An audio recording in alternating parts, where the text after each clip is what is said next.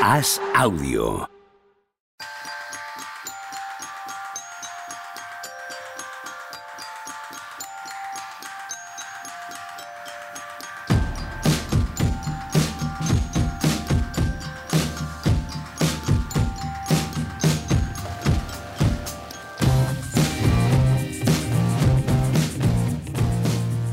¿Qué tal? Hoy estamos a jueves 27 de enero del año 2022 y nos pilláis hablando del viejo y buen periodismo. ¿Qué es lo que hacemos aquí? Viejo y buen periodismo, ¿verdad, Juan Rubio? Sobre todo buen. Buen.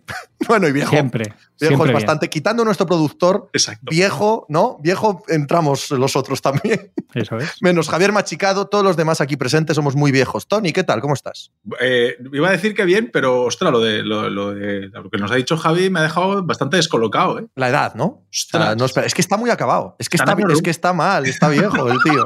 Ya nos hace la señal de las tijeras, ¿vale? Era más, Así, hace meses, no salir, hace meses sí aparentaba su edad. No sé qué ha pasado estos meses, pero hace unos meses sí era el chaval Y yo más tenía, lozano. te- tenemos de referencia un amigo en común, Mm. a Víctor Arrufat, que algún día igual lo podemos traer, pero no le hacía tan joven. Cago en la hostia. Es que que tengáis un amigo en común, tú y Javier Machicado, que os separan eh, océanos de tiempo. Pues Es difícil encontrar el punto medio en el que podéis tener un amigo en común. Casi el doble de hijo. Podría ser, Podría ser mi hijo. Pues sí. Sí, sí, Sí, totalmente. sí, sí, totalmente. Bueno, ¿qué tal? Hablamos de NBA, ¿qué os parece? Sí. Se ha montado una buena. A ver. Tu, tu out of context eh, tiene ganas de, de jarana con, con Stockton y Chris Paul, ¿eh? Ganó Stockton, o sea, Paul la apuesta, ¿no? Bueno, La- 53-47 la encuesta, o 52-48. Sí, sí, ganó. tened en dicho cuenta ganó. que la cuenta de eh, Brasil Out of Context la lleva un señor de Getafe. O sea, no sé si eso le da autoridad alguna a la encuesta. O sea, ¿no? Es verdad eso. Sí, sí, claro que es verdad. Yo la primera vez que lo vi pensaba que lo hacías tú, tío. Sí, hombre, voy a pasarme yo las tardes perdiendo Ya, el tiempo en eso. Eso es conocerme pero- poco, Juan. Ya, no, no, no, me extrañaba por eso, pero pensaba que era lo típico que se hacía para darle, para darte, como que era una cosa que se hacía, ¿sabes? Que era para darte No, no, otra, y se otra hace. forma y de, hecho, eh, o sea, esas dos cosas son verdad. Primero, se hace desde un punto de vista de marketing. Segundo, me hace un marketing que es la monda lironda. Sí, sí, Yo a este es buen hombre no, le a mí puedo hay mucha pagar. gente que me comenta vídeos Sí, de los que pones ahí, me los mandan y tal. Y no me mandéis cosas de este que estoy todo el puto día hablando con él. Como encima me mandéis sus vídeos, me entra una angustia. Sabes que le Y- llegan, le llegan a mi hijo. Esto es verídico. Que- Le llegan rebotado a mi hijo de jiji, jaja, y él, se calla, tío. que es, eh, evidentemente, con toda lógica, se calla, que es, que es hijo mío. Con toda lógica, por supuesto. Que lo mantenga oculto siempre que pueda. Sí, sí, sí. Has hecho guion, ¿no, Tony? Para hoy. Os he pasado ahí unas cosillas. Yo es que no lo he mirado, tienes que habría, perdonarme. habría que sí. hablar. Ah, pues hombre, muy bien. ¿Qué te, Está te parece? bien el ¿Lo ha hecho bien ¿eh? el muchacho? ¿Lo ha hecho bien? Está bien. Bien, pues ahora empezamos por donde queráis. Notable, un siete y medio, ocho. ¿Qué? Hawks, cinco victorias consecutivas. Atlanta, ¿no? Sí. Atlanta. Hawks. desde que hicimos el, el funeral vikingo aquí, básicamente parecen, parecen los Lakers del 87. ¿no? Pero bueno, es la primera vez que nos pasa, ¿no? Que hablamos mal Sí. de un equipo y empiezan a ganar a partidos, que hablamos bien de uno y empiezan a perder. Eso no, eso, es eso no ha llamativo, pasado. ¿eh? Es llamativo porque es verdad que estaban, por sensaciones, absolutamente muertos. ¿Y Es ¿A, qué, a creéis que obedece esta racha? Hay un punto también de calendario, ¿no? No, no, no, no. No, No. es que yo creo, yo creo que en estos no. Igual que en las Miami, derrotas os decía Milwaukee. yo. Sí, sí. Eh, Igual- Minnesota creo que es otro. Igual que en las derrotas perdían con todo el mundo, que no es lo típico que te toca una gira por el oeste y dos partidos con los Bucks y no sé qué. Ahora están ganando, ganando todo. sé, Sacramento, yo- Hornets, Miami, eh, Minnesota y Milwaukee. O sea, de todo. Yo, Más- de yo- hecho, más duro que malo. Más, más, más duro que fácil. yo vi el partido de Miami. Si, si reviso mentalmente en la cabeza, creo que he visto a Atlanta en esta racha solo una vez. Y me parece que fue el partido contra Miami. Y no recuerdo haber pensado que esta gente estaba en racha, o iba a estar en racha, o esto era sostenible. No sé a qué obedece, pues, el, el buen momento, porque Hombre, a- la- la- como- yo tropezando con ellos no me he encontrado con un equipo que me No, que, es que, no sea hay fiable. tampoco. No hay una fluctuación de un jugador que haya reventado. Traía un, ya estaba jugando bien cuando perdían todos los días, él jugaba bien. Sí. Hombre, ha vuelto Hunter. Sí. Ellos tienen ahí Kongu, yo creo que se Y Bogdanovich desaparece el quinteto titular. Llega Hunter, Bogdanovich desaparece el quinteto titular. Los cuatro Sí. primeras victorias, Bogdanovich no juega. Y ayer sale y el segundo cuarto, él y un poquito de Lou Williams lo revientan el partido. O sea, porque empiezan perdiendo y yo, casualidad, estaba acabando de mandar unos correos y tal. Y digo, bueno, me dejo un partido ahí de fondo. Digo, ah, mira, estos. Así veo a, a los, a los Hawks que llevaban cuatro seguidas. Digo, y me encuentro a Bogdanovich que hace un tercer cuarto, en plan balcánico, de verdad, el Bogdanovich que esperábamos más o menos. De dame el balón, eh, que me las voy a jugar yo una detrás de otra. Bien Galinari también. Y de las cinco victorias juegan dos con Okongu de titular, dos con Capela y una, bueno, sale Okongu tres, pero Capela vuelve al tercer partido y ahora ya está Capela otra vez. Y parece que es consistencia defensiva, más, más que otra cosa. Claro. La consistencia que les aporta de Andre Hunter, evidentemente. Sí, y sacar, Sí, y sacar al otro. Y este Claro, es que son las dos cosas. Y se van a. se- es que están a dos partidos del octavo, ¿eh? Sí, lo que pasa es que además en el este estar a dos partidos del octavo es, es estar a, a cuatro del cuarto. O sea, es que, es que están todos en un absoluto pañuelo. No, el, el corte está entre sexto y séptimo, digamos. Yo creo que eh, el séptimo es Charlotte, que está un poco en medio, pero están a cuatro, que tampoco es una cosa muy loca. Después ya sí que te metes en Filadelfia. Para el año que han tenido, compañía. o sea, para Ah, el no, año sí, que han sí. tenido que estén a ocho partidos del primero, Eh, Están a seis de los Sixers. claro, y a ocho del primero. del lote ese, Quiero sí. decir, hay eh, 12 equipos en el este que están en ocho equipos. Esos son tres rachas, ¿eh? Esto es una mala noticia para los Knicks, sobre todo, Horrible, una más. porque sí, a los Wizards que les van a pasar también rápido y veremos si para Toronto y Boston ahí están, ese, ese lote para el play-in, va a haber algún partido de majo en el play-in. Washington es que no, era insostenible, es que lo decíamos al principio, joder, es que es insostenible ese equipo. Lo de. ¿Habéis visto el último cuarto de contra los Clippers? En Sí. la remontada. Sí, sí, Sí, lo he visto. Es, sí. es para que se les caiga la cara de vergüenza. totalmente, sí, O sea, sí, sí. Eh, lo, de los, lo, lo del último cuarto Totalmente. es para que se les caiga la cara de vergüenza a los cinco tíos que hay en Totalmente. pista. A Bradley Bill, a Kuzma, a Harrell, a Dinwiddie. Dinwiddie está pasando totalmente por debajo del radar la temporada de mierda que está haciendo Dinwiddie. Sí, sí, total. No tanto por debajo del radar. ¿eh? Yo eh, quizás es también lo que leo, ¿no? Yo creo que Pero se le ha ayer vi tanta gente, tanta gente en redes sociales del ámbito de, de los Wizards ponerle a parir, o sea, no eran uno ni dos, ¿eh? Era, era bastante... Yo creo que se le dio la- el margen de la vuelta de lesión. Y Eso tal, ¿no? es, nada más, nada más. Ahora ya se está hablando de él en esos está términos, ¿eh? Claro, claro. En los que Y, merece, bueno, por y cierto. Que, y que el equipo iba bien, entonces, bueno, todos tienen más. Eh, es que el equipo es malo. Y sobre todo, yo al final empiezas a no saber. Lo que te pasa con estas cosas que no sabes qué pensar de, de la estrella. Y a mí, no sé, empiezas a ver a Bradley Bill así en un equipo así siempre. Y al final no sabes cuánto va a cambiar ciertas cosas cuando esté en otro tipo de equipo.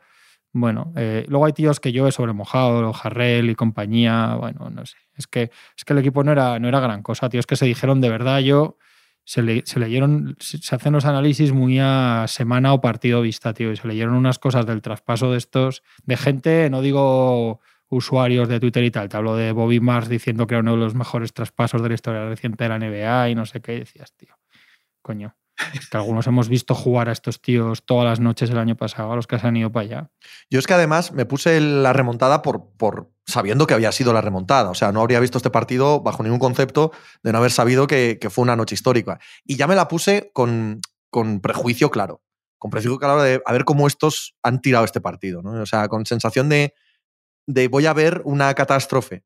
Y claro, vas aún con más ganas de atizarles, lo que Sí, dice te Tony. pasa. O sea, esa sensación de estar viendo el último cuarto y cada jugada pensar, macho, qué desastre sois, qué desastre sois como que reafirma tu pensamiento. Y, y ahí igual soy también un poco injusto, ¿no? Porque es que iba, iba con ganas de atizarles y con ganas de atizarles me Sí, quedé, sí. claro. Si es una noche te puede pasar. Lo que pasa que es que yo creo que empezaron, eran líderes del este y no sé si era 10-3 o 12-3, no recuerdo ahora de memoria cómo estuvieron y desde entonces eh, hasta ahora que han perdido mucho. El otro día leí a alguien de Washington, yo lo tengo en la cabeza decir que y de los que han ganado en ese tramo muchos partidos habían sido victorias de estas de, de churro, de milagro, de santiguarse y de, pues bueno, los triples de estos de Kuzma y no sé qué, que bueno, que otros días les, les ha pasado al revés, como, como este que decís, la remontada, que al final con todo lo que sea y vergonzoso que sea, con todo, y siendo igual de vergonzoso, de mil veces 999 acaban ganando de dos al final. Claro. Y, y habría sido igual de vergonzoso.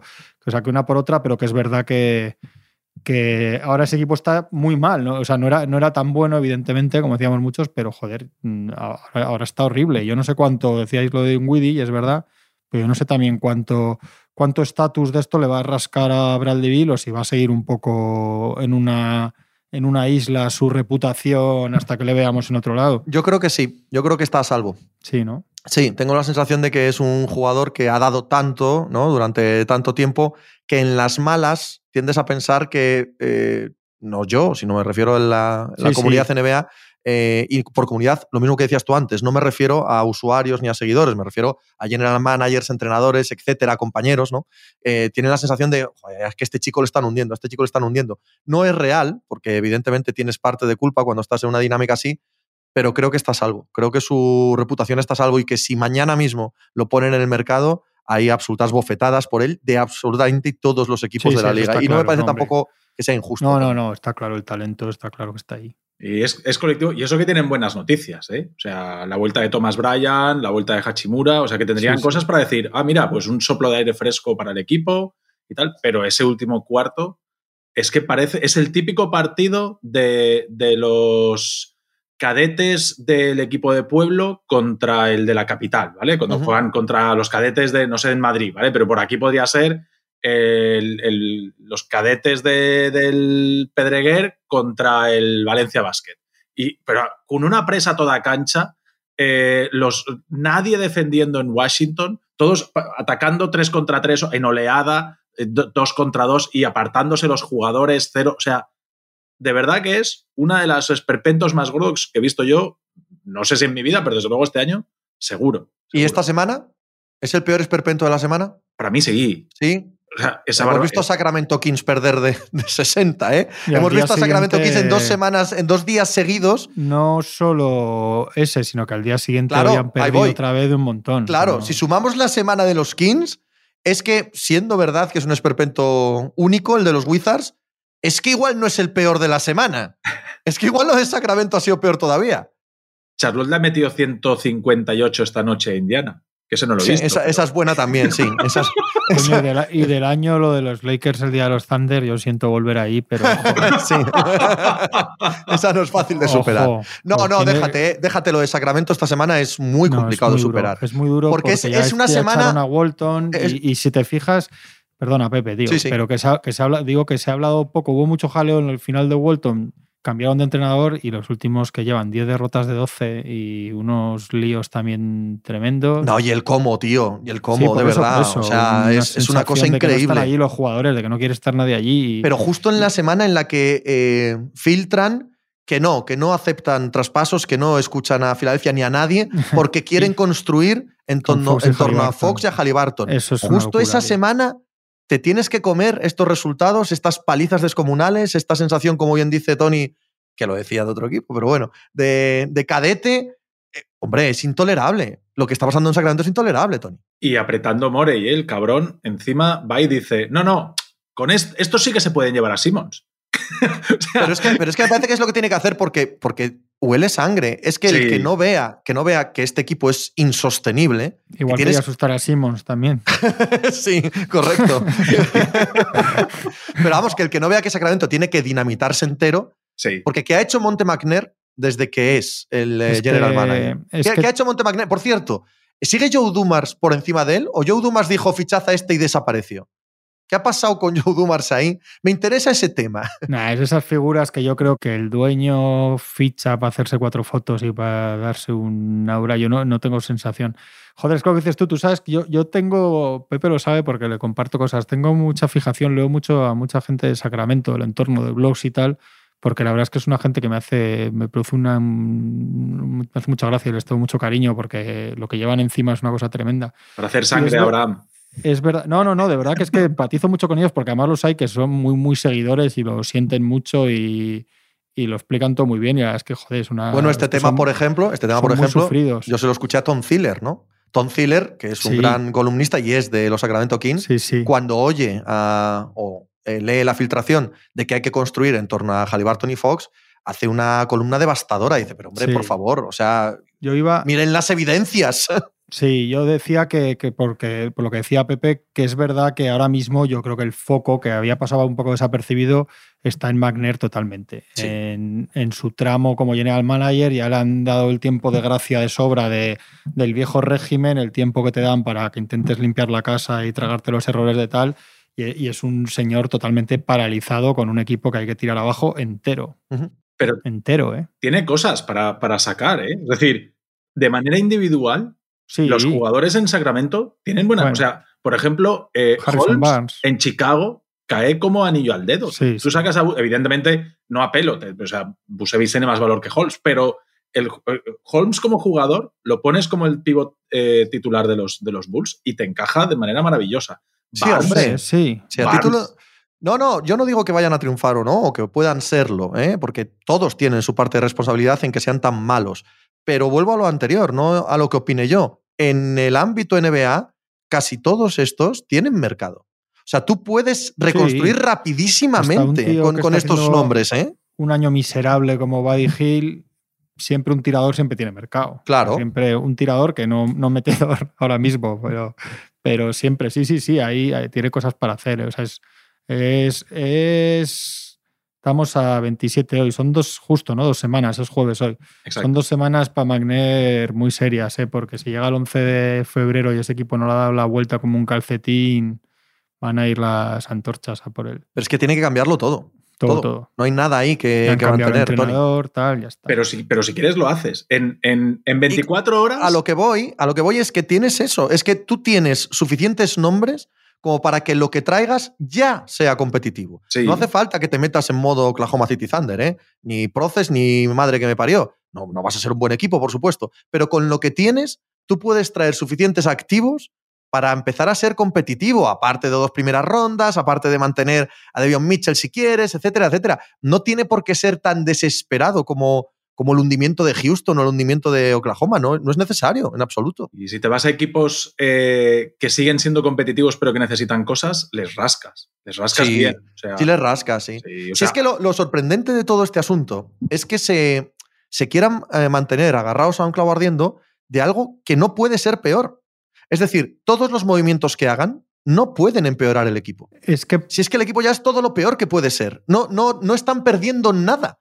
Son un equipo que lleva 15 años sin entrar en playoff, que no tiene pinta de entrar en playoff ahora, que va a igualar el récord de todos los tiempos de la NBA. No, no, no va a entrar, no va a entrar. Claro, de, franquicia con más años y tal. ¿Qué estás perdiendo? Estás perdiendo cero, no tienes coste de oportunidad, ninguno. que puede ser en, otras, en otro equipo, en otro contexto, sería que lo dice para, pues lo típico que se dice para no devaluar mucho, ¿no? Para que no se note mucho que estás de saldo, de, cierre por liquidación, de liquidación por cierre, pero, pero es que en el caso de ellos casi te la sensación de que no, de que realmente lo piensan, como no han hecho nunca nada, pero yo creo que el único que tienen que hacer intocable y entre comillas es Halliburton, entre comillas digo, porque si de repente hay una buena oportunidad, tampoco es Halliburton, quiero decir, Oscar Robertson y quizá Davion Mitchell por verlo un poco más en otro contexto, joder, pero yo los tres no los puede tener, o sea, no puedes hacer un equipo con la base de intentar tener a Halliburton con Fox juntos y tener a Davion Mitchell, no tiene ningún sentido, no tiene ningún sentido nada. No, con lo que tienen por Marvin Bagley, por todos, tío, todo fuera. Con lo que tienen se pueden traer prácticamente todo lo que hay en el mercado. O sea,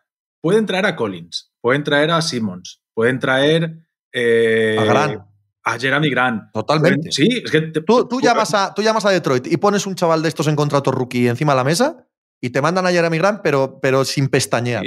Sin pestañear. Es, difícil eh, el encaje, lo que tienes que mandar a, a, Detroit, pues intentarías guardarte a Halliburton para Simmons y intentarías colar a Fox, pero claro, Fox con Kate Cunningham, pues igual. No, pero si es que no es necesario. No es necesario, de verdad. Lo que dices tú, que si un Davion Mitchell, que si un Holmes, que si una primera ronda, que si. que, que no, es, no, no necesitas tanto para conseguir buenos jugadores. Buenos jugadores que te permitan ser mínimamente competitivo y no comprometer nada del futuro. Ni una sola primera ronda, ni espacio salarial, nada de nada de nada. ¿Vale? Estar libre de polvo y paja para el futuro y seguir con tu idea de reconstrucción infinita. No, no pierdes nada. Si es que esa, es la ventaja que tiene ahora mismo Wagner como general manager de los eh, Kings, ¿Qué coño tiene que perder si ya lo ha perdido todo? Si ya ha echado al entrenador, si el siguiente, como dice Juanma, el 11 de febrero en estar en la picota es él. Si todas las decisiones que ha tomado son malas, si el equipo está haciendo el ridículo día tras día, ¿dónde está el, posible error? Si es que no existe. No tienes ninguna posibilidad de liarla en los traspasos. Si con todo el caos que son, están a tres victorias del play-in, del play o sea, es que, es que a poco que se muevan y que difícil, bueno, a peor no se puede. Se puede seguir igual, pero a peor no puedes. A poco que aciertes, que agites un poco el árbol y caigan dos manzanas, y que ganes tres partidos más, es que te pones en play-in y dices, ya he salvado la temporada. Y estoy en eso que tú dices, de, ya he salvado la temporada, ya sigo en la reconstrucción continua, vamos mejorando este año play-in. Claro, ta, ya está. Y ya vendes la moto y sigues ahí. Pero Pero ¿les conviene eso? Este año, tal y como se ha puesto, ya les conviene A sí. tirarlo abajo y ir, al, ir a por el un top 2, 3 del draft. ¿Para qué? Para liarla otra vez. ¿Paliarla otra vez? Es que es eso, No, tío. O sea, es que llevas para 15 decir años sin eso. Holmgren o Banquero o alguno de estos, y yo que sé que ya, ya lo sé, ya lo sé, pero digo, puestos en, en febrero de 2022. el contexto, para el contexto, si Ya Son Son 15 Holmgren, años, Banquero, son quien 15 sea, años sin playoff. Sí, sí. o sea, sí, pero- yo, yo tiraba todo. Tiraba Sí. todo ya. Y además es que es el momento de tirarlo. Te van a ofrecer más ahora en febrero que en verano, probablemente. Hay mucha gente queriendo comprar. Hay buenos jugadores en el mercado. Prueba a ver. Prueba a ver. ¿Qué, qué, te- qué le debes a este núcleo? Es que es de coña esto. ¿Qué coño le debes tú a Fox, Halliburton, Hale, eh, Holmes, Bagley? ¿Qué cojones les debes? Nada más que derrotas y ignominia y vergüenza cada noche. No les debes nada, tío. No, fuera. Ya está. Sí, No, no, igual no te más. conviene más ir a por un par de jóvenes en contrato rookie y alguna primera ronda más y tal, y ver qué haces en verano. Bien, perfecto. Digo, Ta- tampoco pa- pasa nada, tampoco pasa nada, pero movimiento, tiene que haber movimiento, tiene que Ah, haber no, un- sí, sí, una dirección ya, porque, hombre, lo otro es tomarte el pelo a ti mismo, el pensar que con este grupo tienes ninguna capacidad de futuro. Oye, volviendo a los Hawks, lo hemos dejado ahí un poco. ¿qué? Porque yo lo que me preguntaba, creo que ayer, es el techo. O sea, ¿qué techo le veis? O sea, que- que- El final del este. Esa- No, claro, es que eso, Esa es lo me que la pensaba sé, yo. Bueno, no, no me se van a ir, no se van a ir al pozo, parece, se van a enganchar, van a acabar en el play-in porque con la inercia que tienen, o sea, son a priori mejores que los otros de los que están ahí, seguro, tipo estos que decíamos, Wizards y tal. Pero no sé si va a ser para meterse y palmar en primera ronda, que visto cómo estaba la cosa hace, hace menos de un mes, ya, ya se pueden dar por contentos, o si les veis que pueden acabar en esta inercia apretando a alguien de, lo- de los gordos en playoffs y Ojo, tal. Yo es que primera no tengo- ronda yo- del yo no este, tengo ni ¿eh? idea con ellos. O sea, La que primera ronda del este va a ser, un- va a ser una carnicería, ¿eh? Sí, Sí, sí, sí, sí. totalmente. Boston, Va a haber poco eh, primo por ahí. Atlanta y lo que quede por ahí de Charlotte. Charlotte también, en primera ronda va a ser un hueso durísimo. Eh, mira, me sabe mal porque quizá de, de un equipo tan majo como Cleveland, que ahora mismo están terceros, son de los que igual salen escaldados de primera ronda. Que es uno de los equipos que no tiene experiencia de playoff, que igual cogen un equipo con más solera y los emparejamientos te caen así un poco raros. Yo tengo, tengo bastante más miedo por los rivales de Cleveland que por Cleveland. No, no, desde luego, pero, O sea, pero, pero bastante más. Pero, pare- pero el- lo que hay alrededor de Cleveland parece todo mucho más sólido, ¿no? Miami parece raro que se encuentre una Claro, claro, pero es que no creo que eso vaya a ser una, una primera ronda. No sé si me No, explico. no, no, me refiero los de abajo. O sea, que ¿a quién le da miedo Boston? Boston da mucho más miedo, que le- pues, parece mucho más fácil que le pueda meter mano a Cleveland que a Miami, por ejemplo, o que a. Milwaukee. A eso- a eso me refiero, que la Sí. gente de abajo seguramente estará mirando y decir, bueno, pues si me tengo que enfrentar contra uno de los de arriba, parece que el que puede pecar de inexperiencia o que en un momento dado tal, parece que más Cleveland que, que todo lo que hay alrededor. Vale, sí, eso sí Lo que pasa sí, que siendo, estando totalmente de acuerdo, es verdad que con estos y con los Grizzlies nos, nos pasa casi todos. A mí el primero, que estás esperando todo el rato a que sean un poco peores de lo que parecen y todo el rato son igual de buenos de lo que parecen. Y eso significa, Eh, eso significa que vamos a sí, llegar a playoff, a Sí, playoff sí. pensando que van a dar la sorpresa, van a ganar la primera ronda y vamos a decir, coño, la verdad eh, es que se veía van- venir porque eran muy buenos ya jugar durante la las temporada finales, regular. Van a jugar las finales Grizzlies Sí, sí, sí, Cavaliers, sí, y vamos a decir, bueno, pero Ve- ojo que luego estos tíos. No, es verdad, es que a mí me pasa con los dos, ¿eh? que estás diciendo, bueno, encima como los han tenido lesiones, problemas, y nada, y siguen ganando, siguen tal. Esta noche llega los, los Bucks con el Big Three, les ganan bien ganados. Le- Pero Eh, bien y ganados, ¿eh? Muy Sí, bien sí. ganados, y sin Marcanen, ¿eh? Y, y no se puede tener Markkanen. más problemas. Y Darius. Garland, Darius Garland es uno de los jugadores del año. Sí. Sí. O sea, All-Star, así, ¿no? a, a palo Yo, cua- es que seco. cuando, se, cuando, le, cuando se le pone en la burbuja esta de, de si va a ser All-Star, de en la pinza de sí o no, yo es que me descojono. ¿Cómo Yo no va a ser. All-Star este, Claro, este año? totalmente. Que encima es en Cleveland el All-Star. ¿Cómo no va a ser? Y de los dos, y Allen tiene mucho mérito, pero había gente que ponía Allen si el All-Star es este, si la estrella, el, la estrella, lo que es la estrella es, es este, claramente. Y el segundo es Mobley, no es el Allen. segundo es Mobley. No, no, claro que es Mobley. Y Mobley es el rookie del año también seguro. Hombre, O sea, Garland es seguro, eh. All-Star. eh, Mobley es. ¿eh? Ish. ¿No? ¿Seguro? es Yo creo el que sí, joder, año- hombre, por favor. hombre. Vamos a ver la- Vamos a ver la casa. segunda parte de la temporada de Cunningham.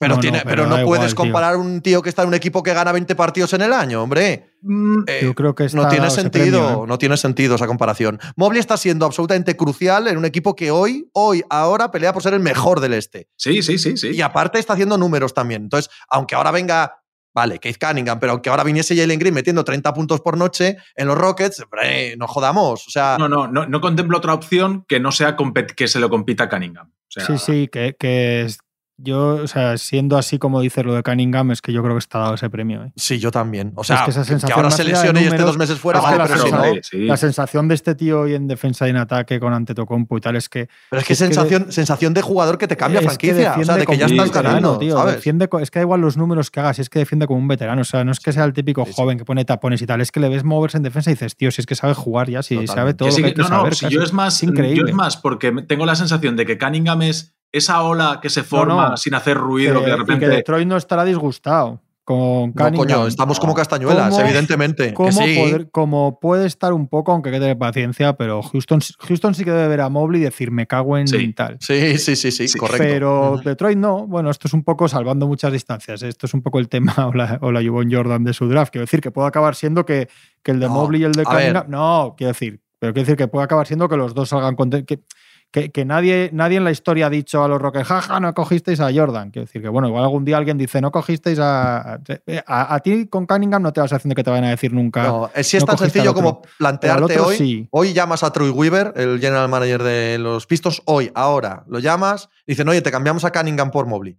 Y no te acepta. O sea, esa es la, ¿Habéis- esa es la respuesta ¿Habéis que visto te lo da los, todo. ¿sabes? los últimos partidos de, desde que ha vuelto los números de los porcentajes de Jalen Green, tío? sí, Green está, está- sí, sí. pasa- Horrible. Si es que, si es que, si es que Horrible. vuelve y el equipo se va, si es que jugaron bien cuando no estaba. ¿eh? Correcto. Jugaron Sí, bien Y cuando. eso no quita que tiene 19 años. Quiero decir que igual dentro de dos años el tío junta cuatro cosas y aprende, pero, pero, y que pero todos eso sí que- entendemos lo que es la NBA. Entendemos que los Houston Rockets lo draftean para que haga esto mucho más que que ganen partidos. O sea, ellos están conformes con que haga esto más que con que falte y los otros veteranos jueguen bien y ganen partidos. Sí, o sea, sí, sí, sí. y sabemos que él va a tirar todo lo que tenga que tirar, aunque no meta una. Pero siendo pero eso es- cierto, es a- peligroso. e- ellos ven a. Mobley y dirán meca. Y el que Correcto. tiene a Cunningham, ves a Cunningham y ves a Mobley y dice, pues, pues mira. Pues, Claro, eso es. Y pues que, y que si. Mobley estuviese hoy en los Detroit Pistons, pues Detroit no sería mucho mejor equipo de lo que es ahora. Y que Keith Cunningham en estos Cleveland, pues probablemente también estaría luciendo mucho. Si no quita una cosa para la otra.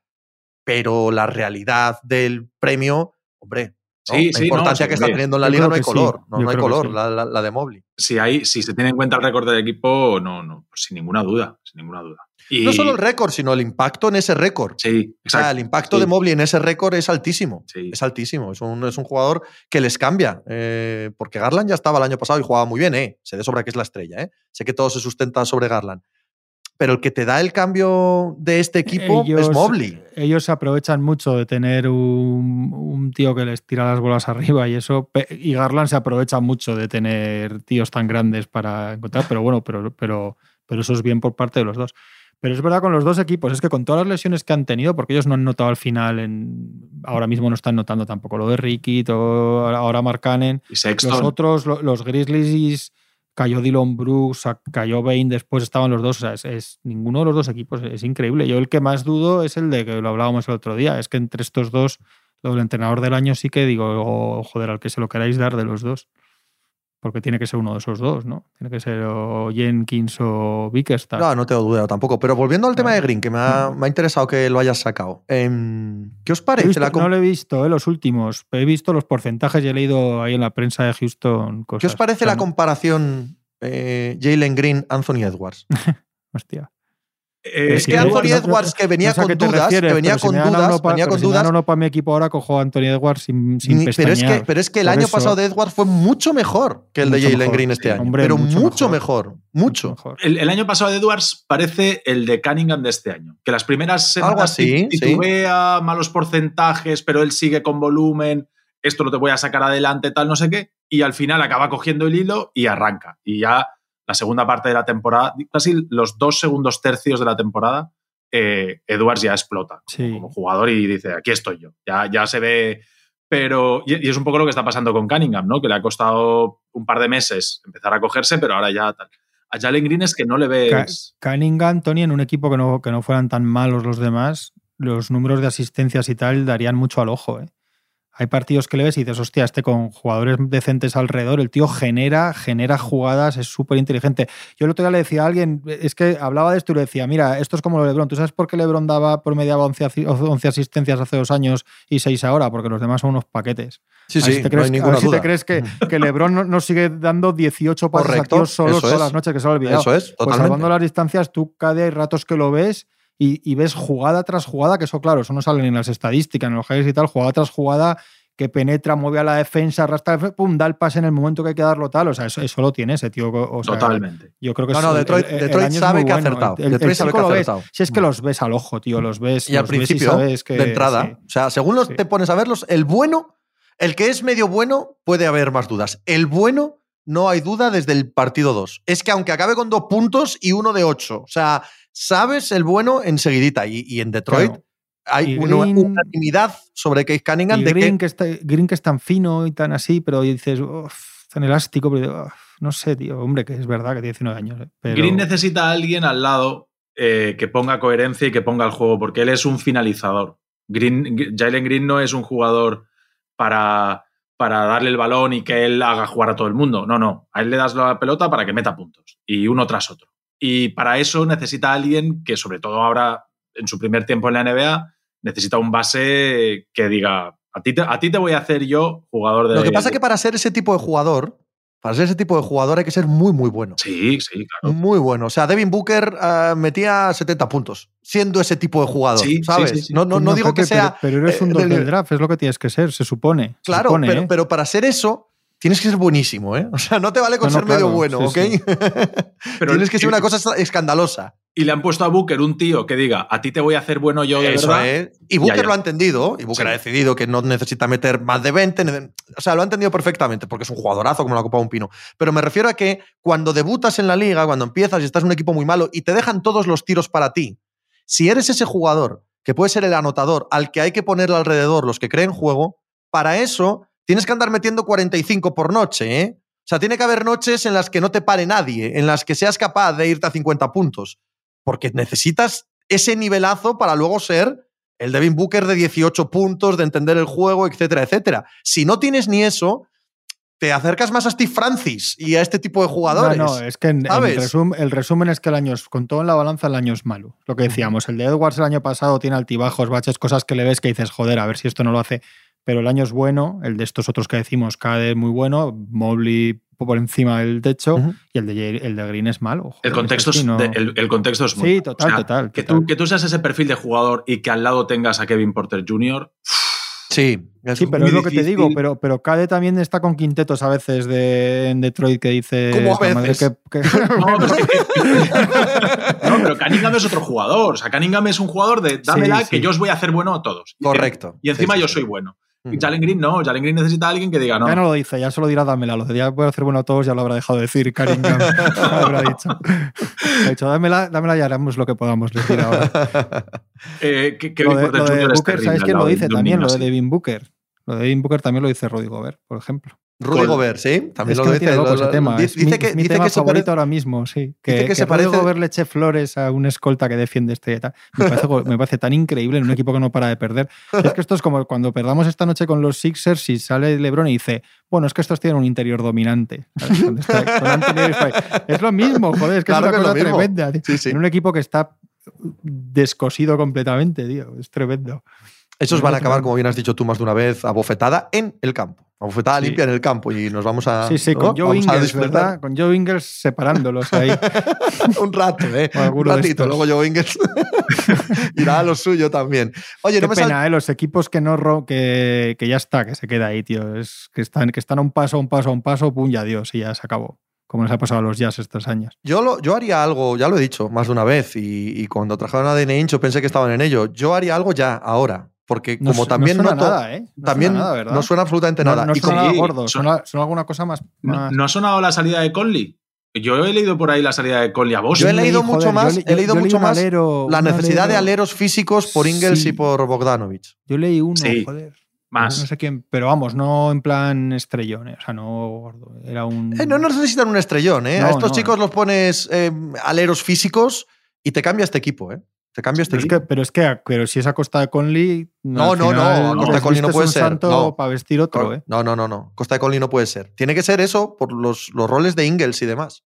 Que tampoco necesitas que sea un tío que te meta 22 puntos por noche. No, Que es que eso ya lo tienen. Esa parte la tienen cubierta. Tienen que, no sé, Probablemente. tienen que convertir a... Perdón, Pepe, termina. Perdón, Pepe. No, simplemente que tienen que convertir el equipo en un caso mucho más física. El año pasado acabaron anotando muchísimo por movimiento de balón, porque son un equipo que sabe jugar, pero los aleros cada vez menos físicos en, a los grandes rivales que tienen es que se los comen, se los comen siempre. Los Blazers, que jugaban con Lillard, McCollum y Ah, un hostia, pivot. Co- Covington es el que suena para ellos. Pero para es que Covington tíos. suena en todos los es que al lados. decir Blazers me acuerdo. Sí, sí, sí, Covington suena a otro lado, pero encaja bien en lo que digo, ¿eh? Sí. Tú sustituyes a Ingles y pones a Covington todos- y todos este equipo ya que- mejora mucho. Todos los que no van a dar lo que piden los Pistons por Jeremy Grant, se están diciendo que los Pacers quieren dos segundas por Holiday, tío, por Justin Holiday, el alero. Si es que es un grande AliExpress. Sí, sí, sí, Que es, totalmente. Este, es pero- poca cosa, pero en pequeñas cosas. Pero, Pero tío, coño, que te, un que tío te mejora lo que tienes, un poco eso el es. físico, te mete el en 40% de triples este año, dos segundas rondas, joder. Sí, no, eso sí. Es que yo si fuera. Pelinka estaría allí en Indiana. Le pones dos, dos, Si- dos Stanley, si tíos Stanley Johnson nos parece Scottie Pippen, joder, imagínate. claro. con músculo ahí, como tenían McCollum y Lillard con, con ¿quiénes eran? Eh, Harkless y Aminu. Aminu. Sí, Aminu, y, claro. y ya ves, ya ves lo que te dan Harkless y Aminu, que no, pues eso, te dan bajar el culo, brazos largos, eh, defensa, tal, y meterte algún tirito abierto. Ni siquiera todos, alguno abierto y, y a correr y haces un equipo No sé si mejor que lo que es hay ahora. eso o era eso, ¿eh? También te digo. Era, era, era. Era, ¿eh? Era, era. Sí, sí, no, ahora Sí, ya no. sí. Esta gente ya no. Pero me refiero con Coño, igual que con Mitchell que hablamos de era. y con un pivo defensivo. Es, es el mismo sistema que tenían los Blazers aquellos. No, y que en Utah se ve muy claramente, joder. Sí. Es que se ve muy claramente que les, les comen por, eh, por fisicalidad ahora, exterior. ahora están todos con Hassan Whiteside, tío, que es de estos jugadores que cuando alguien los ficha dices, llega febrero y estás así, pero es por, es para poder fichar algo de Hassan Whiteside, joder. Ujú. ¿Qué, qué- qué pensáis? Que, que Whiteside tendría que estar en su casa. Pero Whiteside-. Whiteside- pero Whiteside no es 2022, digo, relevante. no, que igual que lo ficha, que ahora de repente es que ah, esta noche Claro. no sé qué tal, pues ¿qué, qué quieres que haga Hassan Pero para que juegue joder? 12 minutos por noche no es relevante. Claro. Es, es irrelevante. Los problemas de los, de los Jazz son mucho mayores. Claro, si se te lesiona Gobert y tiene que jugar 40 minutos, Whiteside estás jodidísimo, ¿vale? No hay más. Pero también supongo que con eso ya cuentas, incluso el día que lo fichas, ¿no? No, eh, pero ahí el problema de Whiteside no es Whiteside, sino es el hecho de que Snyder no se le haya, no haya dicho, bueno, yo juego con Gobert, pero voy a estar todo el año preparando el equipo para jugar Small Ball por si llega a Claro. playoff y tal. No, no, y, y no se le ha ocurrido y- probarlo. Y, y Goberbe, que es Whiteside. Mm. Sí, eso es un desastre. Pero no sí. tiene. Sí, sí, eso es un. Eso, yo cuando lo fichan ya eh, frunzo el ceño por lo que dices tú, Tony, porque te- lo que te demuestra es que no están, que están a, a- a potenciar el único plan que tienen y que no les da con ese. Y, y tienes Hombre, la es, esperanza es- de que. es verdad, es verdad, dicho eso, que todas llevan tantas derrotas, aparte porque están sin Mitchell, han estado sin Gobert, están jugando contra todos los buenos, ahora han jugado dos. Quiero decir que igual no habrían perdido tanto, pero vamos, la, la caída es clara, que igual en vez de 9 de 11 habrían perdido 7 de 11, pero vamos, que, que las sensaciones son esas. Cuando Y están que les va a adelantar en- hasta la chata, ¿eh? Han adelantado ya los Grizzlies, les va a adelantar los Mavericks. Los Mavericks, eh, eh, les pueden sí. adelantar. Sí, sí, Ojo, los Mavericks van a acabar delante de ellos. ¿eh? Sí, van muy bien, van muy en- bien. Y como bien decías tú, los vi esta semana también un par de veces y, y tienes toda la razón. La mejoría defensiva de Sí. Dallas es inexplicable. Por eso te decía O sea, que lo de es, Sacramento. es tan real como inexplicable. lo Porque los ves, los ves defender uno a uno y dices, ¿y por qué esta gente está defendiendo bien? ¿no? Y aquí un poco de aplauso para Jason Keith, que no me lo esperaba yo en Total, absoluto. total, que no nos tenemos que envainar. No, por eso decía que lo de Sacramento, lo de la segunda derrota después del ridículo, eso es gordo porque los equipos no, no, no, no son tan buenos como los Mavericks, pero los Mavericks le- les, les, les zumban fuerte en, en San Francisco y, y reaccionan muy bien, ¿no? que es lo que hacen los equipos que son, que son decentes, digamos, y no indecentes como los Kings. A ver lo de, lo de Hardaway que hacen estos, ¿eh? en el mercado. Eso es, eso es muy interesante. Si era un equipo que ya era interesante para el mercado, ahora un equipo que va bien y te quedas sin los puntos y eh, teóricamente el tiro de este y tal, eh, igual les anima más. ¿eh? Pero si es que son mejores Hardway. Ya, pero yo no te digo eso, yo te digo lo, No, lo- no, te lo que piensan en los Sí, despachos. y correcto, en- sí, cuando sí, vean te los entiendo el perfectamente, sí. roster y la rotación y tal. Ahora, yo creo que haría sería mover a Hardaway. Sí, sí. Mover a Hardaway, que es muy Sí, sí, no, probablemente, no, que, es claro. probablemente que tenga mercado también, que ¿sabes? Hardaway va de, de- de paquete del contrato de. O sea, su contrato va de paquete con Porzingis, lo sueltan Sí, los sí, Knicks. Eso se nos olvida, Sí, que es que sí. es un milagro. Si es un milagro lo que le han sacado a Hardaway los Mavericks estos Mm. dos años y pico, para darle un aplauso. Un Y ahora tiene que ir de paquete. y tiene que ir de paquete con, con Brunson, porque si no vas a. Aquel equipo. Claro, es- Aquel equipo de Michigan tienes que perdonarme, pero aquel equipo de Michigan es que me descojona de risa, tío. La carrera NBA que han hecho todos. Perdón. ¿Con quién estaba este? ¿Quién más había? Trey, Trey Burke, Nick Stauskas, Glenn Robinson, el Hostia. hermano de Horford, McGarry. Que sería una locura eso, claro, en college. jugaron la final Sí, del sí, claro. Madness, no lo olvidemos, aquel equipo. ¿Con quién pierden estos? Con Ah. Louisville. Con Harrell, con. eh, ay, eh, Russ Smith, Peyton Siva. Ese es el equipo campeón de a Louisville aquel tanquear todo el mundo, ¿eh? Que ahí están los Maravillosa NBA. NBA. Piton Siva, tío. Sí, señor. Pero es que Peyton Sima y Brandon Russ son las dos estrellas. Sí, sí, sí. sí. Montrez Harrell, yo creo que Sí. se parte la pierna antes de la final y. ¿No? Eh, Creo recordar. Y había otro chico en aquel equipo que hizo carrera en NBA. Y ahora no me acuerdo. Que no era estrella en Louisville, ¿sabes lo que te quiero decir? O era uno, de lo, uno más en Louisville y luego es el que mejor carrera en NBA tuvo. Pero ya, ya no me acuerdo ahora mismo. Oye, mi- eh, Minnesota Timberwolves, joder. Hemos nombrado a este. Es y- que no quería que se escapase, Claro. porque lo hilé con Anthony Edwards, porque me parece que debemos hablar de los eh, Minnesota Timberwolves, Sí. efectivamente. Jolín. Sí, porque eh, cuando juegan todos, cuando juegan los cuatro, iba a decir hasta los cinco, ¿vale? Este equipo, este equipo tiene un récord alucinante. Tiene un récord alucinante y, y está, es, hay que empezar a tomárselos en serio, ¿vale? Y me refiero no solo a Edwards, Towns y Russell, sino cuando están McDaniels, Vanderbilt. Es, es un equipo muy serio, tú. Han Yo sacado creo oro que es con el, es el sexto, después de los cuatro que hablábamos, Mavericks 5, es el sexto, salvo que se equilibren un poco los Lakers con Davis, un poco en no hundirse, están ahí, pero están ahí, están en zona de, de intentar librar del play-in incluso. Muy, Pero es- es producto-. Porque hubo una época en la que, hablando nosotros, pensabais que era producto de lo mal que está el oeste, que evidentemente tiene, tiene, tiene su peso, ¿no? No, es que creo que están jugando bien al baloncesto. Yo creo que es buen equipo. Yo creo que es un buen equipo Lo que pasa que, que hemos visto este es que a equipos mejores que estos se los han tragado y los han escupido sin miramientos, pero, pero no es solo eso, es un buen equipo. Es un buen equipo. Yo además, lo que les he, les he visto, además, me- me- porque me despiertan curiosidad, por, en parte por algún chico como el que como el Vanderbilt que decía Tony, a mí está mejor de lo que se podía esperar, yo creo que lo que casi todos esperábamos de Angelo Russell.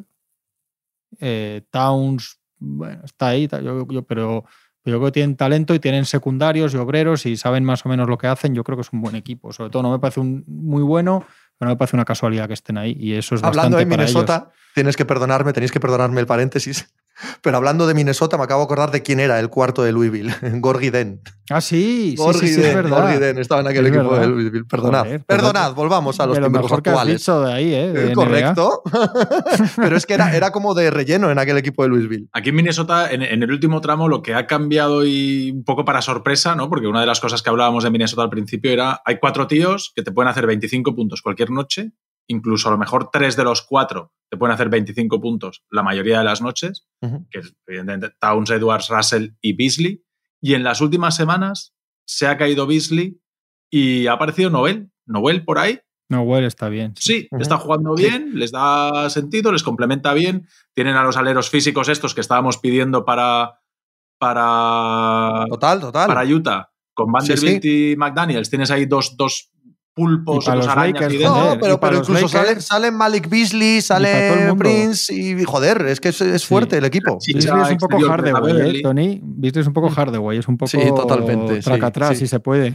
Un poco triple del No- paquete, sí. No necesitan 20 puntos esos tíos del No, banquillo. desde luego. Los puntos ya los Y, tienen. el, el- y después está el Nasir Reed. el- van, van Sí, sacando sí. ahí cositas. eh, dices, bueno, se sienta Towns, ¿quién hay atrás? Nasir Reed. ¿Este quién es? ¿Este quién es? Lo ves jugar. Sí, sí, sí. Y, y a mí me recuerda un poco a Tillman. Eh, Mm. Sí, sí. a, a ese pivot tosco, tal, no sé qué, pero que sabe jugar a baloncesto, que no hace ninguna excentricidad, no hace nada raro, no se tira mandarinas, tira las que se tiene que tirar, como solamente tira las que se tiene que tirar, mete unas cuantas, eh, cierra rebote. Oye, jugadores súper correctos ahí en la segunda unidad que te permiten que los de, la primera unidad luzcan y, el- y- no tengan que hacer eh, los puntos y además el trabajo sucio. Están bien, bien soportados por detrás. Tienen estrellas, tienen estrellas secundarios. Tienen estrellas, tíos que han sido uno y dos de draft los tres y, y secundarios lo que decimos. Tiene un buen lote de, rotación de secundarios y de tíos para situaciones que se necesita cosas concretas de trabajo concretos. Es que, Rey, que decías tú, Tony, hay partidos que, que cumplen muy bien hasta el punto de que últimos cuartos que retrasa o no necesita meter a Towns y tal, que en ese momento lo que necesitan es están, están defendiendo, están cogiendo rebotes, están empujando, están metiendo puntos a Anthony de Wars y no, y no necesitas que vuelva corriendo Towns como pasa pues, con Gobert, por ejemplo, en los Jazz, sin ir mal lo que decíamos. Y, Está bien, yo- es un equipo que está bien. y lo que tienen es eh, que ahora con la llegada de Noel tienes a Malik Beasley, que si lo quieres poner en el mercado y reforzar. Deberías, Claro. como bien dice Juanma, Claro. deberías. Y dices, Sí, ah, pues mira, voy a poner este tío en el Sí, porque a es un poco da". redundante, es una figura un poco redundante en el equipo y tiene valor. Sí. Tiene valor, te lo, te lo van a, te van a dar cosas por él. Ross y tal. Siempre hay un Sí, par de estos que se mueven en, en- Claro. en los inviernos. El trabajo de Chris Finch, el entrenador de Minnesota, que era muy contestado, o fue muy contestado su fichaje, acordaos, ¿no? Y no solo en Minnesota, sino en el resto de la liga. Parecía que había un poco de nepotismo a la hora de, de ficharlo. ¿Qué os está pareciendo? Hombre, es que además hay otra cosa que es que fue, fue muy triste eh, que saliera mal Saunders hijo porque era una historia muy bonita y había mucho vínculo emocional y el tío la verdad es que era un tío, nosotros hemos hablado con él un par de veces por cosas de la NBA y es un tío estupendísimo, pero yo, dicho eso, no, no había por dónde coger lo que él quería. El, que, el Saunders fue el típico entrenador que se obsesiona con una forma de jugar, intenta meter a- al equipo que tiene, sea el que sea, en esa forma de jugar en un molde y no había Dios que viera ese equipo. O sea, era esa cosa de jugar muy abiertos, muchos triples, cuando, que es una cosa que cuando no tienes jugadores para eso es espantosa. Y este yo creo que cambió el equipo mucho cuando llegó. Desde Pero- ya, ya el tramo que está el año pasado se nota ya mucho. ¿Eso no llegó de la mano de Rosas? Es decir, ahí Que igual. Rosas le dice a Saunders que hay que jugar así.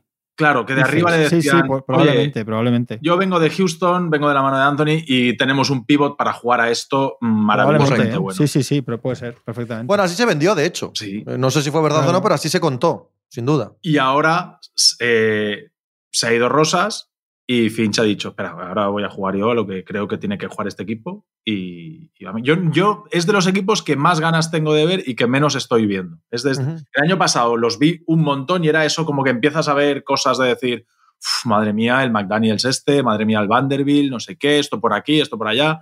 Este equipito. También es cierto que... Ahora no me sale el nombre del, del entrenador que fue cesado, el hijo de Sanders. Saunders, Eh, sí. Ryan. El que no tuvo a todo el equipo prácticamente en ningún momento. El año pasado, Mm. cuando no faltaba uno, faltaba el otro y cuando no el de la moto. Y este Hasta, año... mi- hasta mitad de este año también habían jugado poco juntos los tres, ¿no? Pero parece que Casi nada, joder. más, ¿no? Pero cuando pero tenían sí un récord, había un récord que cuando coincidían, o sea, ellos se pasaron hasta cuando cambiaron de general manager, cuando pusieron al, al Sachin Gapka, Gapta, perdón, em, hay un punto que emana de la franquicia todo el rato de nosotros creemos que jugando juntos los buenos somos un buen equipo. Sí, sí. No lo han demostrado hasta ahora porque han jugado siete partidos en dos años. Sí, sí. Y han estado con esa retórica años y, bueno, años, eh, partidos y partidos y partidos. Y tienen más Y razón joder, que el tiempo les da la razón. Sí, o sea, es. cuando han jugado todos juntos es verdad que son un buen equipo. Haríais, aparte a mí es de los pocos sitios que de verdad me encaja un montón y muy bien Ben Simmons.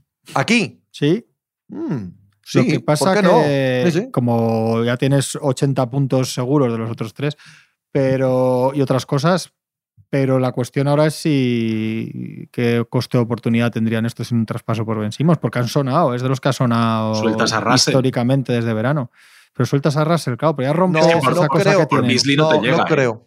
Yo Ya, creo que claro, Morino lo claro. suelta por mal. No, no, claro, claro, no, que es casi imposible. O sea, si Sí, algo eso, creo que tampoco. sin romper el Big Three es imposible. Y Claro. por Russell seguramente tampoco, claro. Es que yo no creo que ellos estén en el negocio de romper el Big Three. No, Claro, por eso. no por es que haya demostrado este Big Three, claro, no es lo de Sacramento, ¿no? Pero hay un punto en el que tampoco es que ha demostrado que pueda ser un equipo aspirante a nada con ellos. Pero dado que están en No, coño, crecimiento, dado que fue una apuesta de hace son dos los años. de Red Auerbach, esto es al lado de los Kings. Claro, ahí voy. Sí, ahí sí, voy. o sea, que sí, que sí, totalmente. Sí. Entonces, tienes, puedes tener, puedes mantener el sueño de. Es que con esto me va a llegar, ¿no? Con esto me va a llegar, con el siguiente retoque que haga, el siguiente salto, el año que viene Anthony Edwards. Bueno, Anthony Edwards es un chico que esta misma noche ha metido 40 puntos. O sea, Mm. Que sí, que sí. es, es- es un chico que si da el siguiente ahora- paso y da el ahora- siguiente ahora salto. os dicen, Pepe, que cuadra porque acaban tercero, sexto, cuarto, quinto, lo que sea, que les tocan los jazz en playoffs, se los cargan y, y- y no dice, venga, hombre, ¿qué me estás contando? No lo dice. ¿Y a los Mavericks? o a los Mavericks. Es que Está- tampoco te- es que tampoco te- llevas de las manos a la cabeza. De, tal, de no sé qué, luego te tocan los Suns y les ganan dos partidos o uno, Sí. tal, ahí un poco No, rascando. no bueno. tiene por qué pasar, pero no te parece descabellado. Por y ese, sí, sí. ese no parecerte descabellado hace que no hagas movimientos, hace que no juguetes con la química. Si llevo dos años esperando que estén sanos para verlos y cuando están sanos gano el 60% de los partidos, no voy a toquetear esto. Sí que pueden hacer pequeños cambios como lo que decimos de Beasley, ¿no? Pero por lo demás, esta gente, ahora que están validados en una idea que no eh, la tenían validada y mira que insistieron en ella, claro, ¿quién los saca? ¿Quién los mueve de ese, de ese carril, no? No, yo ya te digo que creo que lo único que me arriesgaría es a ver cuál es el valor de, de Malik Beasley y quizá por un base organizador en la segunda unidad o alguna cosa así. Tampoco. el, el llamado traspaso Is Smith. Sí, Eh, sí, sí, sí, totalmente, totalmente. Ese, ese jugador ahora aquí cae como un guante. Porque Hombre, claro, en todos los lados, Sí. en, en 29 equipos. Y que el jugador franquicia ahí es Anthony Edwards, que yo creo que ya es seguro que era otra No hay cosa que, que tenían que resolver también con Towns. Ujú. De momento Y van a todo el llevar bien, gusto, ya ¿eh? veremos. Sí, sí. O sea, que, que tampoco parece que haya ningún problema y que Towns, pues evidentemente, él, él seguirá pensando en su cabeza, él seguirá siendo el uno. Están pero- contentos, ¿eh? porque De Angelo también es como el tercerísimo y se le ve muy contento cuando habla y cuando juega, no se le ve lo típico. Ni Es que- fuerza sus tiros demasiado, ni está pocho cuando no le van las cosas bien. O sea, están muy. Tienen mucha química los tres, parece. Con Yo Anthony creo que Edwards debe ser difícil no tener química. Y los otros eran amigos. Towns y De Angelo eran muy amigos. Y con Anthony Edwards yo creo que se debe llevar bien todo Dios. La llegada de, de Beverly le ha venido como, como, Ah, como Beverly, agua tío, no me bendita. acordaba. o sea, Siempre hay un motivo para los- o sea, todos los equipos no desearles tanto bien. No me acordaba de Patrick Beverly. No, pero- Macarena. hace Sí, sí, pero precisamente entiendo lo que dices. pero- lo que Russell no le sale de las, narices, a- na- de las narices a hacer. O sea, Russell ahora lo tienes ahí apartadito, que intente comerse el mínimo número de marrones en defensa y que la jodienda de defender al bueno rival eh, se la coma a Beverly, que además disfruta con eso. Y Marcus Smart ahí en vez de Beverly. No, No, no. de dos. Marcus, de- Marcus Smart Con, con Russell ahí. Tiene un potencial. Sí, tiene más interés. Yo creo que Beverly ya tiene claro que no sabe jugar al baloncesto y no, y no intenta, y no intenta Eso es. disimular. Eso es, eso es. Él sabe Marcus que los suyos son los vídeos. eh, Él, él- él sabe que sus contratos están en Twitter. Eso es, En correcto. salir en vídeos gritando a tíos altos y correcto, agarrando. eso y tal. es, eso es. Y eso funciona, ¿eh? Marcus Que, oye, que no aún digo tiene- nada que funciona. Sí, Marcus Aún tiene, aún cree que aún puede. tiene un triple del paquete dentro que en una eliminatoria concreta te acuerdas del Uno- resto de tu vida. Uno ¿eh? no, uno cada dos minutos y medio. Ese es el problema. No, me refiero, me refiero al concepto, Sí, ya no sí. el triple en sí mismo, sino el concepto de triple del paquete. Marcus Smart lo lleva en la camiseta y todavía no se lo ha quitado. Y eso es muy peligroso para una eliminatoria concreta, querido Tony. hablamos hace días que faltaban, pues eso, cuatro semanas y hace- sí. Eh, y ahora Dice sí. Nos está haciendo producción. Producción eh, ha dicho producción que es Javi Machecado. O sea, tampoco penséis que tenemos aquí un equipo. ha dicho me tengo que ir a dicho- comer. Eso es, venga. Detrás de la eh, mampara. Por favor, eh, ir cortando. Y entonces ha dicho Tony sí. En medio, en medio del discurso ha dicho Tony sí. Pues venga. Es que ha sacado la ves, cabecita así en trabajamos, cámara. con profesionales aquí. Venga, para arriba. Que corte el sí, Vicente, que corte. Vicente, no cortes nada. No, por no. favor, te lo pido. Déjalo, déjalo tal cual. Eh, ahora se me ha ido. ¿Qué estaba diciendo? Se me ha ido. Eh, eh, ahora, ahora llega Tony y dice, ¿qué estaba yo diciendo? Algo de Smart, de lo de Smart y los triples y los Celtics. Ah, que hablábamos que- de, de que el movimiento del mercado, tal, no sé qué. Estamos igual. Se ha movido Cameron Reddish, que por cierto, de momento, nada de nada, en los Knicks. He visto, he visto un meme hoy que me ha descojonado de risa. Os lo trato de explicar. Es el típico del caballo de Troya, que en el meme ponen por fuera lo que es y dentro sí, lo que sí, te quieren meter. Entonces, por fuera del caballo de Troya pone Cam Redis. Como que le dan a los Knicks del caballo de Troya. Y dentro, escondido dentro del caballo de Troya, ¿sabéis quién está? Cam Redis. Sí, sí, es que al final va, va a pasar lo es el que. engaño, el engaño menos va a pasar engaño lo de la historia. decíamos con Can Reddy, sí, sí, sí. A diferencia de Kevin Knox, que lo está petando en Atlanta. ¿eh? Ese sí que es clave, ese sí que es clave en la, en la reacción.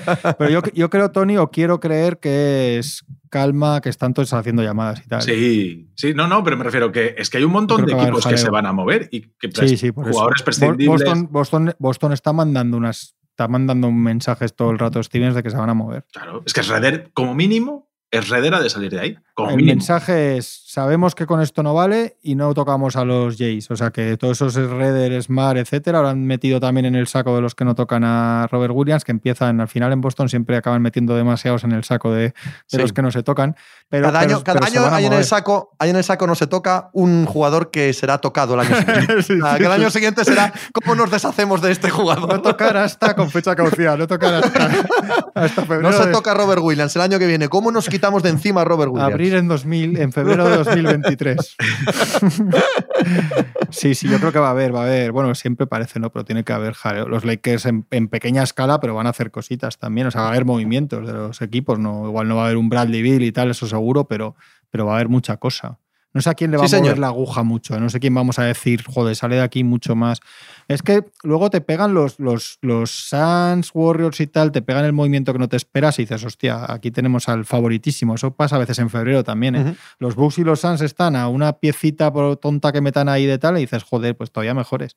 De estos que hablamos aquí Los un Suns ocho No, seguidos. ¿eh? Los Suns poco mejores pueden ser. No, pues pero ahora te metes un reserva más, otro no sé qué, sin darnos una operación bien hecha y dices, joder, pues pues es. Y Luego es Saric. el típico que en una eliminatoria de playoffs, no, evidentemente el que te la gana es Booker y el otro y el otro, pero que te hace que te hace la faena y dices, joder, pues mira qué bien hicieron en febrero esto. Es que Phoenix tiene el lote ese de Saric, la primera, y Jalen, Jalen Smith Para sí. buscar cualquier jugador Sí, así. sí, sí. Y se hablaba de. Bueno, Y también, y también habría mercado para, esa, para ese que lote. ellos, ¿eh? yo creo Ese que- lote tiene mercado Yo creo también, que ¿eh? los cuidado. Bucks sí que van a intentar hacer algo. ¿eh? Sí, sí, porque los 4, no les está saliendo la temporada como esperaban, ¿eh? fuerte, en o 4 absoluto. 5 o algo así. Sí, Yo también lo creo, sí. es que Sí, sí, yo también creo que los van a, van a hacer ayer algo. con los Cavs se nota que se, queda, que se quedan cortos. Que se quedan Símbolo de tijeras. Venga, Tony, va. símbolo de tijeras, ¿vale? Se, se quedan cortos como nosotros nos quedamos largos.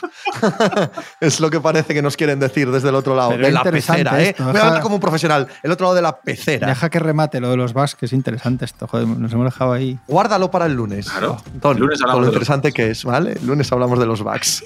un placer, señores. eh, un placer chicos. haber alargado demasiado el tiempo para que Javi Machicado se vaya muy nervioso a comer ahora con quien quiera que vaya a comer. Un abrazo, Juanma. Un abrazo. Un abrazo fuerte, fortísimo para Denia, querido Tony. Un abrazo.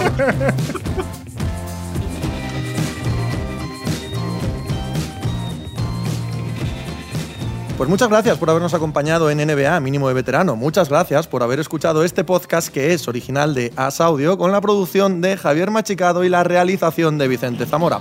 Síguenos en redes sociales arroba asaudio para no perderte nada y recuerda que puedes escucharnos en la sección de podcast de as.com, en la aplicación del diario As o en tu plataforma de audio preferida. Un saludo de Pepe Rodríguez con la compañía de Tony Vidal y Juan Marrubio desde la redacción del diario As.